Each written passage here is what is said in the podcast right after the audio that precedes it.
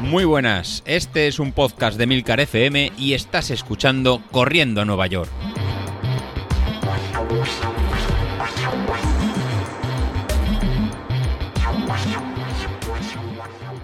Hola a todos, muy buenos días y bienvenidos de nuevo al podcast de los viernes, vuestro episodio favorito de la semana. Estos días están los pintores en mi casa, así que estoy relegado a la habitación de mi hija. Así que tengo una artista invitada. Mira, Carla, diola.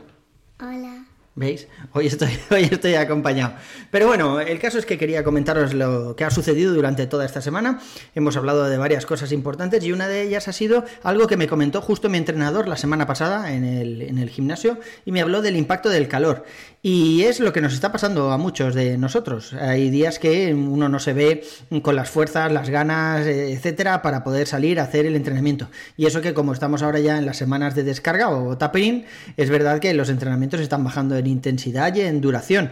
Pero, pero bueno, el impacto del calor viene a ser exactamente eso que nos pasa, ¿no? Esa apatía, esas pocas ganas de salir a correr. Y, y bueno, nos, nos pasa a todos, tardaremos unos días en acostumbrarnos. De hecho, esto va a complicar un poco se va a complicar un poco porque estos días está cayendo la de Dios aquí y volvemos a estar fresquitos, con lo cual el cuerpo va a notar ahí unos líos que, que para qué. Pero bueno, ya veréis, como en unos días seguro que pasa. Carla, ¿qué opinas de esto? ¿Te parece bien? Sí. ¿Seguro? Sí. Vale. Bueno, eh, David también aceptaba las tablas, pero mm, no sé, yo no termino de confiar en él. ¿eh? Yo creo que son unas tablas ahí un poco entre comillas, como diciendo, sabes que voy a ganar. Así que venga, va, te acepto las tablas, pero tú sabes que voy a ganar.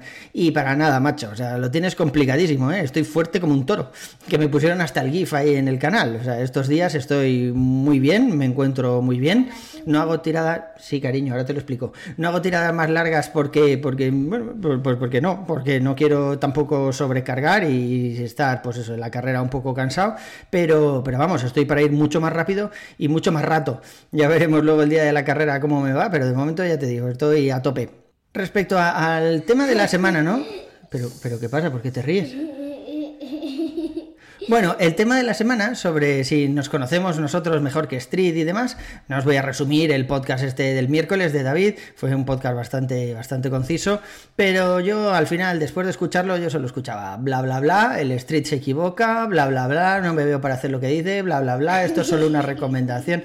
Bueno, el caso es que, que yo no creo que sea así, es verdad que el Street tiene que hacerlo automáticamente, o sea, a ver, lo llevamos todos los días en la zapatilla cuando salimos a correr, eso tiene que calcularlo, o sea, estamos pagando 200 y pico pavos por un dispositivo, no me vale con, no, el Street más o menos lo calcula, pero tampoco le hagas un caso ahí a, ojos cerrados. Por supuesto que le voy a hacer un, caso a ojos cerrados, o sea, a pie juntillas.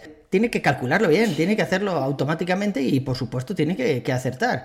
O sea, si, si yo un día hago lo que me dice Street de, por, por deciros algo, 290 vatios en una carrera de media maratón, no sé qué tal y no me sale la media maratón, le voy a escribir a los de Street y les voy a decir el mal del que se tienen que morir. Porque una cosa es que, bueno, que se vaya un poquillo arriba o abajo, debería ser un poco más conservador. Es decir, si, si me dice 290, yo la debería poder hacer a 291, 292 y, y acabar con fuerza. Pero, pero bueno, al revés sería, yo creo que sería un fallo garrafal. No podríamos confiar entonces en el Street. No os imagináis el podcast que me está dando mi hija, el podcast mártir estoy teniendo. ¿Ves? Bueno, en nuestro consultorio sentimental del running tenemos una pregunta de Danilovic o de Rafa Rodríguez, me da igual, porque la semana pasada hubo un fallo ahí de asignación, pero es sobre cómo planificar carreras con la vacunación de por medio. Y es verdad, o sea, estos días estamos ahí, como más o menos estamos todos en el mismo rango de edad, excepto algunos que ya han vacunado, ¿verdad, David? Pues eh, más o menos todos tenemos unas fechas aproximadas entre ahora, julio, para que nos vacunen, ¿no? Entonces estamos ahí todos un poco Y, y, tenemos ahora la presión de la carrera y como te llamen dos o tres días antes para vacunarte, joder, que en algunos casos la gente se queja simplemente del dolor en el brazo, del pinchazo, pero otras personas lo han pasado bastante mal, ya han estado un par de días ahí sin fuerzas o con fiebre o algo así. A ver, podemos hacer dos cosas. Primero, eh, la vacuna, cuando te mandan la recomendación del día de vacuna, tú lo puedes cambiar. O sea, si ese día, yo qué sé, tienes un viaje, estás fuera, cualquier motivo, puedes retrasarlo, no pasa nada. Pero, a ver, yo no lo haría. O sea, es una movida de salud. Yo antes movería la carrera, me dejaría ese- esa espinita para el fin de semana siguiente o algo así, aunque estemos fuera de Just Move o de lo que quiera, simplemente pues joder, hemos hecho todo el entrenamiento, si no puedo hacerla el 25 o el 26, pues ya la haré a la semana siguiente y el tiempo se quedará para mí y ya está. Pero vamos, ya es una decisión de cada uno, ¿no? Pero yo haría eso, o sea, yo no cambiaría la planificación de, de la vacuna y sí que cambiaría la de la carrera en todo caso. Bueno, voy a dejar el podcast aquí, ya veis que, que no me está siendo fácil grabar. Eso es todo por hoy, un abrazo y nos vemos en la siguiente. Hasta luego. ¿Por qué? Porque sí, se tiene que acabar aquí, Cookie, diles adiós. Adiós. Vale.